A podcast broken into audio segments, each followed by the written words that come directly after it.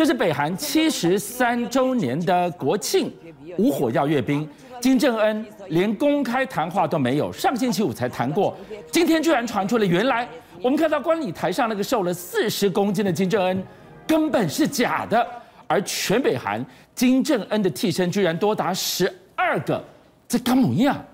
今天最新的消息，北韩又发射了一枚长城的巡弋飞弹，这么重要的场合也不见金正恩。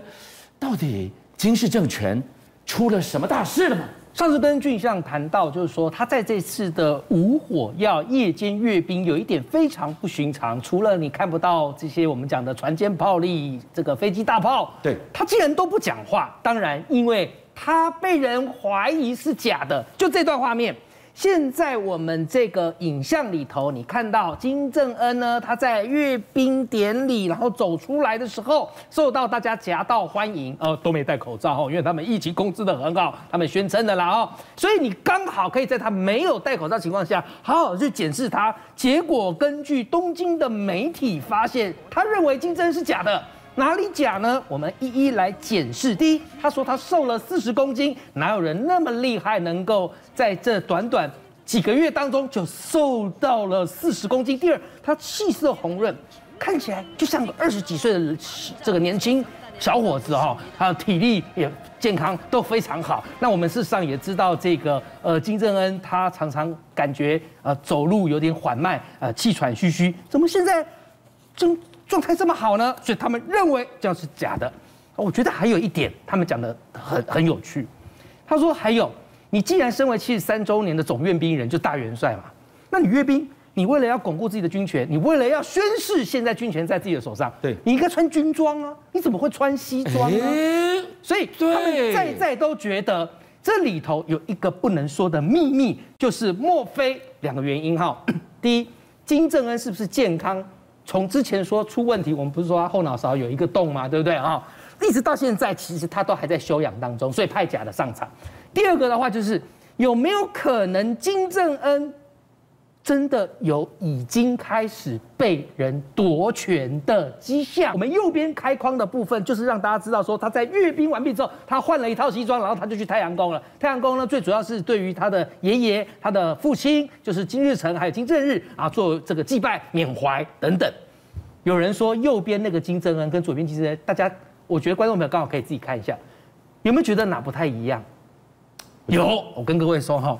右边的那个看起来就稍微比较胖一点，第二个呢，右边的那个呢，看起来行动就比较迟缓。你看嘛，我刚刚不是一再跟俊相强调他走路的速度吗？你有没有发现不太一样？所以左边的这个金正恩看起来，我觉得假假的耶。对，你会发现他动作很利落，脸色很红润，然后呢，啊，他所有的动作都感觉就是年轻小伙子。你看他光那个比赞有没有？那比比比比比，如果一般金正恩来讲，他可能是这样比。你懂吗？他不会像刚刚那个穿那个米色西装，这样这样这样这样这样。深色西装的就是右边这个，就是比较像是本尊。对，应该是说，如果我们认为他就是本尊的话，那你就会发现假的跟真的差别在哪里啊？他已经没有办法自主行动的话，嗯，但不是有接班人，他妹妹啊。对啊，那我们就来看看，那他妹妹的下场是什么？好，很多人都说金正恩有十二个分身，十二个替身，所以看到假的也不用意外。但如果你看到他的妹妹，竟然呢、啊？他的这个所站的位置，他的因为北韩是这样，你一个人所站的位置就象征你的 power，你的地位。那我们就来看看金正恩的妹妹金宇正，在这一次的国庆之后去太阳宫所站的位置。但我知道大家就会问说，那他以前在哪？你也要先告诉我吧。他站在他哥旁边啊。你讲对了，以前都站在他哥旁边，但我告诉你，七月八号这次，我特别调这张照片给大家看。来，七月八号他就已经不是站他哥旁边了。大家看到金正恩在最前头嘛？那他在哪？他站在那第四排左边左下方。我用红框圈起来。我问各位，怎么这么远呢？来，金宇镇身为金正恩的亲妹妹，身为北韩的发言人，身为金正恩如果有什么三长两短头号的接班人。怎么会站在第四排最左边？怪，这是七月八号，真怪。对，当时七月八号是金日成逝世二十七周年，那时候就怪了。嗯，好，我现在要公布九月九号了，就是刚刚他们对九月九号更怪。怎么说？来，我播一个影片给大家看。这段影片你会发现，因为他们是在阅兵完毕之后去祭拜嘛。好，然后你看我我圈的为什么我圈圈这么大？因为他是在祭拜的最左边。你会说这第一排啊？不是，就像是不是第一排？这是因为他们祭拜是一排一排往前轮流嘛？哦，了解了，这是第五轮了，所以他排在第五排的最边边呢，而且是第五排耶。那那到底怎么回事？所以从这个最后，日本的媒体他去下了一个结论，他认为从金宇镇他所站的位置看得出来，他已经大权旁落，他失势了。原因是什么？因为他的靠山已经目前倒了，就是金正恩，他可能已经被政变了，被软禁了，白头山血统开始要动摇了。但是真的是这样吗？我们打一个大大的问号。当然要，但是北韩人民可能到现在他们还是深信他们的。大元首、大统领还是好好的。你再来看一个身影，好久不见，这个人的现身是不是欲盖弥彰呢？嗯，也有人讲说不是欲盖弥彰啊，也有人认为说他就是一个最好的认证金正恩真与假的最佳人选李春基。为什么？来，我们看到哈阅兵当天李春基，哦，李春基那可是北韩的国宝。那他在阅兵当天呢，他以主持人的身份出现，然后你看他跟金正恩两个之间的那样子，像不像母与子的对话？那种亲密的感觉。你看右边，我特别找了一个他们的这个国家高层领导的这个这个这个大官，是这把年纪的才敢跟金正恩这样子话家常。可是呢，你李春基，你身为一个主播而已，你又不是什么呃这个呃军方出身的，还是什么？我们讲的这个大官出身的，你既然可以跟金正恩这样子，几乎好像都已经可以这个摸肩把手言欢这样子的感觉啊，那人家就讲原因很简单啊，因为他是假的，所以就必须找李春基来跟他这样子，我们讲的好像很亲密，间接告诉全北韩的人民他是真的啦。如果今天我们所有一连串的怀疑，都是正在进行式的话，那么现在的北韩恐怕比我们想的还要敏感而动摇。所以说到底，到底这个白头山的金氏血统、白头山纯正血统的金氏王朝遇到了什么麻烦了吗？我们再来看一个指标，这人就给我们看到的是，他们在七十三周年国庆才说无火药的阅兵怪。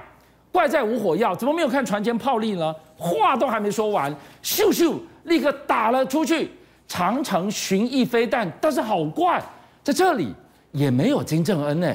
而且这个其实，在十一、十二号的时候呢，北韩这边试射的这个巡弋飞弹，当然就官方来讲，它并没有完全证实讲说，对我们发射了什么，因为它没有画面出来。但你现在从这里面可以看得到，第一个是什么？北韩官方是讲的是说，他们发射了这个飞弹完了之后啊，他们在北韩的领空跟领海地方啊，因为设了这个所谓的折返点，所以他们啊，走了这个椭圆形啊，跟所谓八字形之后，总共飞行了两个多小时，射程达到了一千五百公里左右，而且最重要是它精准命中了目标。那你想想看，过去在这种东西啊，这个都是要做做大外宣，最重要的是金正恩一定要出现嘛。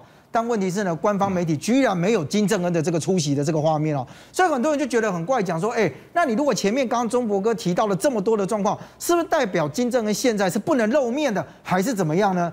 因为这一次其实被试射的这个所谓的巡弋飞弹啊，对北韩来讲，外界其实也在揣测，第一个，它有没有可能是所谓的金星三型的这个升级版？因为过去它在二零二零年四月的时候曾经试射过，而且它号称讲说呢，哎，它的这个所谓金星三型很厉害哦。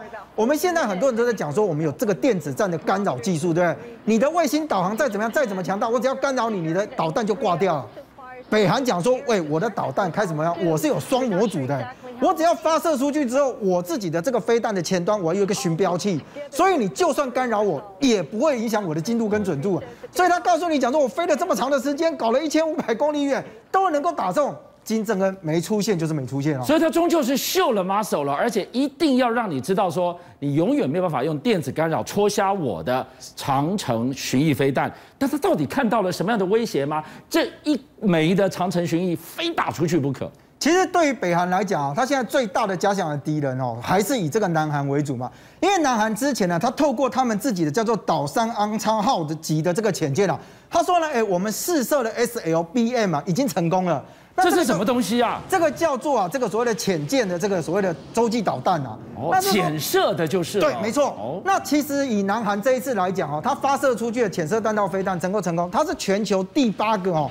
拥有发射这样的一个飞弹能力哦，但是它也是全球唯一一个是本身没有核武器，但是我可以拿来做这个 SLBM 的这个这个国家，所以很多人就会讲说，哎，你今天做这个到底要干嘛？因为其实对于南韩来讲，这个又要回到北韩，因为北韩之前不是一直在发射这个所谓的飞弹或者什么，南韩自己也会觉得说，哎，如果你今天北韩对我产生这么大的威胁的时候，他必须要考量的一件事情，我可能不是主动要发动战争啊，但我真的必须要保存我的战力，这样我回击的时候我才有办法。我陆地上的东西都逃不过卫星的状况下，那我把它装到潜舰上面去。你想想看，我的柴电潜舰，我如果加上这个所谓的水下的绝密推进系统，我几乎可以不用起来换气的状态，我潜舰出去了，我的有生战力就在这上面。目前现在看起来了，它的这个潜舰大概可以搭载六枚左右这个 SLBM。哦，我神出鬼没，你不知道从哪里打出来哦。对，所以我就跟你讲，就是说我不是要来做第一集哦，但我反击的时候，我要能够来做这个。而且你知道，南韩做这件事情很重要的是什么？你知道，他也在搞国防自主。如果美国今天哪一天跟他说，哎，我没有跟你有那么大的这个军这个所谓军事援助关系的时候，南韩可以拿这个来作为基础，说我现在改转发研发核武。那北韩不是偷看莫的修，让我的核武那个核子弹能够装在我的弹头上面？那我跟他讲，北韩南韩的军力可能对于北韩来讲，那就不是现在所看到的那样啊。邀请您一起加入五七报新闻会员，跟俊相一起挖真相。